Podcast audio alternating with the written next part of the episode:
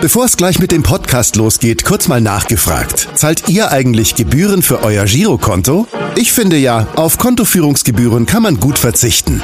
Deshalb wird dieser Podcast auch von der Sparda Bank Hamburg präsentiert. Dort gibt's nämlich das kostenlose Gehaltskonto für 0 Euro. Mein Tipp? Jetzt mit nur wenigen Klicks online oder in der Filiale zur Sparda Bank Hamburg wechseln und Gebühren sparen. Und nun geht's los mit dem Podcast. Präsentiert von der Sparda Bank Hamburg. HSV, wir reden weiter. Der tägliche Abendblatt-Podcast in Corona-Zeiten rund um den Hamburger Sportverein. Es ist Gründonnerstag, der 9. April und ich begrüße alle Hörer zu einer weiteren Ausgabe unseres täglichen HSV-Telefon-Podcasts HSV, wir reden weiter. Mein Name ist Stefan Walter und ich freue mich heute auf das Gespräch mit dem Infektiologen Professor Andreas Plettenberg vom IFI-Institut an der Asklepios Klinik St. Georg. Moin, moin. Schönen guten Morgen, Herr Walter. Ähm, ich bin gespannt auf Ihre Fragen.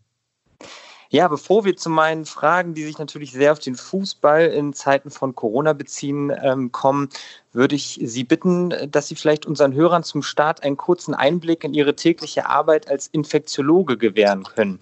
Was können wir uns darunter vorstellen? Ja, ähm, ich äh, arbeite am IFI-Institut, genauer am MVZ Hamburg. Das ist eine medizinische Einrichtung auf dem Gelände des Krankenhauses St. Georg. Bei uns sind elf Infektiologen tätig, einer davon bin ich und wir sind spezialisiert auf Infektionserkrankungen. Das heißt, wir behandeln so im Jahr ungefähr 8000 Patienten, überwiegend ambulant, von denen die meisten eine akute oder chronische Infektionserkrankung haben. Und wie Sie sich denken können, hat auch uns Corona im Moment fest im Griff. Wir hatten bereits mehrere Corona-Fälle. Und dafür wird so in einer ambulanten Einrichtung ein ganz spezielles Management benötigt. Und ganz wichtig ist, dass eine Einrichtung ich, sich darauf gut Vorbereitung und das hat für uns in der letzten Zeit viel Aufwand gekostet. Mittlerweile ist aber alles gut geregelt. Ja. Nicht nur Ihr Institut hat Corona fest im Griff, äh, auch den Fußball. Ähm, beim HSV wird seit Anfang dieser Woche in kleinen Gruppen unter strengen Sicherheitsvorkehrungen wieder trainiert. Ähnlich verhält es sich bei anderen Vereinen. Wie bewerten Sie als Infektiologe, dass der Fußball das Training wieder aufgenommen hat? Ja, das Aufnehmen vom Training liegt ja eigentlich irgendwo auf der Hand, wobei man sich natürlich immer fragen muss, was für ein Training. Ne? Wenn zum Beispiel einzelne Sportler um die Alster laufen, ist dagegen natürlich nichts einzuwenden. Wenn das aber Training in Gruppen ist, dann ist das etwas, was eigentlich nicht so richtig ähm, ja, mit dem Kontaktverbot, was ja für uns heute alle eigentlich gilt, so vereinbar ist. Also das, das kann man durchaus auch hinterfragen. Und zwar nicht so sehr wegen der konkreten Wahrscheinlichkeit, dass dabei Viren übertragen werden. Ich denke da viel mehr an die wichtige Vorbildsfunktion der Fußballer. Ne? Denn wenn, wenn heute die Profifußballer beginnen, dann werden es auch die Amateure machen und dann werden es auch die Hobbyfußballer machen. Und wenn es die Fußballer machen, dann werden auch die anderen Sportler anderer Sportarten dies genauso machen wollen. Und letztlich muss man eben bedenken, dass Fußball nicht eigentlich genau der Sport ist, bei dem man mit Auflockerungsmaßnahmen anfangen würde, weil eben da kein Abstand gehalten werden kann. Ähm, jedenfalls nicht, wenn richtig gespielt wird. Fußball geht immer mit Körperkontakt einher. Da wird man vielleicht sogar eher an andere Sportarten, wie zum Beispiel, sag mal, Tennis oder so denken, wo eben Abstand zum Spiel dazugehört. Und nicht zuletzt die Profis, die werden ja auch nicht verlernen, Fußball zu spielen. Und die fehlende Praxis, die natürlich eintritt, wird ja alle Mannschaften gleichermaßen betreffen. Also um auf Ihre ursprüngliche Frage zurückzukommen, ich würde eher empfehlen, dass Fußballer sich da mit dem Training doch zurückhalten, um, um ein gutes Beispiel zu sein und sich eigentlich mehr an und sich eigentlich, soweit es geht, an die allgemeinen Pandemie, Pandemieregeln halten. Also Kontaktverbot zum Beispiel folgen, sofern dies möglich ist und solange dies gilt. Hm. Jetzt muss man natürlich dazu sagen, dass aktuell die Trainingseinheiten noch ohne Zweikämpfe, also ohne Kontakt stattfinden. Aber spätestens mit dem Restart der, der Saison äh, in Form von möglicherweise Geisterspielen im, im Mai äh, wäre es damit natürlich auch vorbei, beziehungsweise bräuchten die Mannschaften ja auch einen gewissen Vorlauf, auch wieder im Training Zweikämpfe zu bestreiten, um sich diese Wettkampfhärte zu erarbeiten. Also da höre ich jetzt bei Ihnen schon raus, gerade so in Zeiten, in denen der Rest der Gesellschaft sogar den Kontakt zu seiner eigenen Familie meiden soll, sofern diese nicht im selben Haushalt wohnt, halten Sie das eigentlich nicht für vertretbar, dass der Fußball in einigen Wochen schon wieder mit Zweikämpfen auf dem Trainingsplatz weitermacht? Nee, das halt, ja, ich halte, ich halte das eigentlich für, für, für, für nicht gut. Wie gesagt, weil das Folgen haben wird, weil sich andere daran orientieren werden. Das hängt natürlich auch davon ab, von welchem Zeitpunkt wir überhaupt sprechen. Und es wird sich ja auch im Verlauf ändern. Ähm, ne? Wenn also zum Beispiel Geisterspiele beim Fußball stattfinden, dann bedeutet das ja letztlich vor allem, dass keine Zuschauer dabei sind. Und dann wird man natürlich, könnte man auch sagen, okay, es gibt auch viele andere Sportarten, die auch ohne Zuschauer stattfinden können. Und die werden auch ihren Sport durchführen wollen. Das liegt ja irgendwie so ein bisschen auf der Hand. Auf der anderen Seite, ich kann mir auch gut vorstellen, dass irgendwann im Verlauf der Pandemie-Maßnahmen die Regeln so gelockert werden, dass zum Beispiel Sport ohne Zuschauer wieder erlaubt sein wird. Das ist alles eine Frage der Zeit bzw. der Phase der Pandemie. Hm. Ähm, die Experten sind sich ja einig, dass der Höhepunkt der Infektionswelle erst noch kommt. Jetzt spielen wir mal das Szenario ein paar Wochen weiter. Ähm, was passiert, wenn die Saison jetzt wieder aufgenommen wird und sich dann einzelne Spieler infizieren? Es wird ja aktuell in einem Konzept gearbeitet, dass dann nicht mehr äh, alle Infizierten, äh, dass dann nur noch die, der Infizierte in Quarantäne muss und eben nicht mehr die komplette Mannschaft, beziehungsweise auch noch die gegnerische Mannschaft ähm, und dafür aber die Spieler regelmäßig getestet würden. Wäre das denn für Sie moralisch vertretbar, da es ja eigentlich zu wenig Tests für die Bevölkerung gibt? Tja, also vielleicht erst zu Ihren Eingangsbemerkungen, dass wir noch nicht auf dem Höhepunkt der Pandemie sind, um das mal so auf den Punkt zu bringen. Wir haben im Moment vielleicht gerade so in der Bevölkerung eine Durchseuchung von 1 Prozent. Und wir gehen davon aus, dass wir irgendwann auf 60, 70, 80 Prozent kommen müssen. Wir sind also noch weit vom Höhepunkt entfernt. So, dann äh, äh, zu, ihrem, zu, ihren, zu Ihrer Frage, was ist moralisch vertretbar? Also wenn wir genügend Tests hätten, dann hätte ich wegen der Tests schon mal keine moralischen Bedenken. Für die meisten Fußballer, wenn sie sich dann infizieren würden, würde der Infekt wahrscheinlich nur eine leichte oder mittelschwere Grippe sein. Auch da würde ich mir jetzt keine großen Sorgen machen. Es geht eigentlich um, um Infektionsketten, die ausgelöst werden. Das mit der Quarantäne, das ist nicht so einfach wie von Ihnen gedacht. Zu bedenken ist, dass die Infektion eben auch von Personen ohne Symptome übertragen werden kann und zudem auch schon dann, wenn die PCR noch gar nicht positiv ist.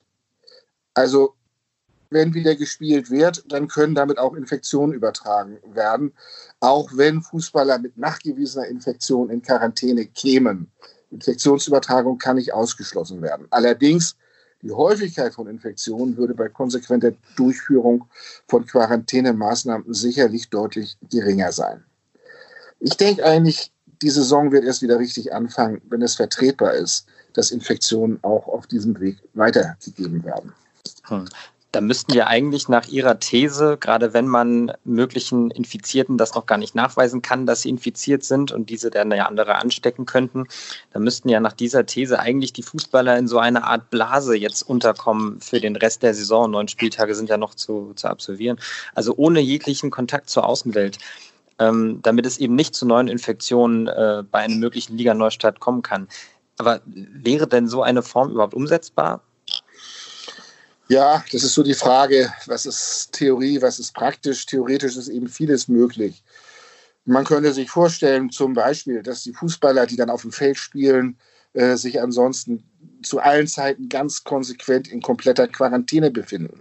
Also zum Beispiel, dass die Fußballer mit Mannschaftsbussen zum Spielfeld gebracht werden und danach wieder zurück und ansonsten wirklich konsequent häusliche Quarantäne einhalten würden. Das wäre, das könnte man dann auch noch mit PCRs kombinieren. Das wäre schon eine Möglichkeit, wo man Infektionsketten sehr weitgehend äh, äh, verhindern würde. Und wenn es dann doch mal zu einer Infektion käme, in der Theorie würde dann diese Infektion kreisen im, äh, im, im, im Kreis der, der Fußballer. Aber das ist Theorie. Das ist ein theoretisches Konzept. Also das könnte infektiologisch wohl funktionieren. Aber meine Empfehlung ist, dass Fußball sich, Fußballer und der Fußball als solches sich aufgrund der Vorbildfunktion an die Regeln halten sollte, die für alle gelten. Hm.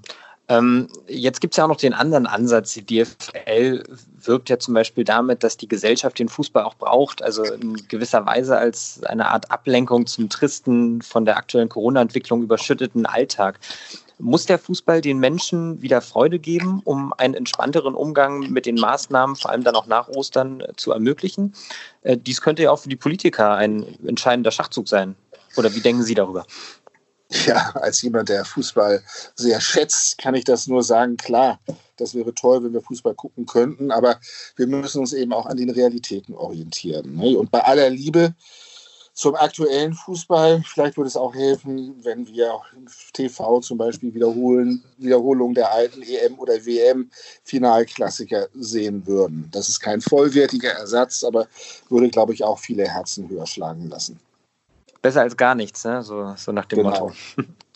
ähm, wenn, wenn jetzt aber der Fußball doch versucht, die Saison irgendwie zu Ende zu spielen und äh, sagen wir mal, es gibt keine bis kaum äh, Komplikationen und alles geht relativ gut, kann der Fußball vielleicht auch so eine Art Vorreiter auch für andere Wirtschaftszweige sein? So nach dem Motto, hier seht her, so kann es funktionieren, auch bevor ein Impfstoff entwickelt wurde? Ja, das ist schwierig, Vorreiter sein zu wollen. Das oder die besondere Situation beim Fußball ist eben der körperliche Kontakt, der dazugehört. Ne? Das ist anders als bei den meisten anderen Wirtschaftszweigen, äh, wo gearbeitet werden kann ohne körperlichen Kontakt. Also, wenn der Fußball sich als Vorreiter auszeichnen will, dann denke ich vor allem durch verantwortungsbewusstes Handeln. Hm. Okay, und ähm, wenn jetzt alle bereit wären, verantwortungsbewusst zu handeln, wie lautet Ihre Prognose? Wann könnte der Fußball in, natürlich in Form von Geisterspielen äh, wieder aufgenommen werden? Wann dürfen sich die Fans wieder auf Spiele, mhm. aktuelle Spiele im TV freuen, nicht nur historische Klassiker?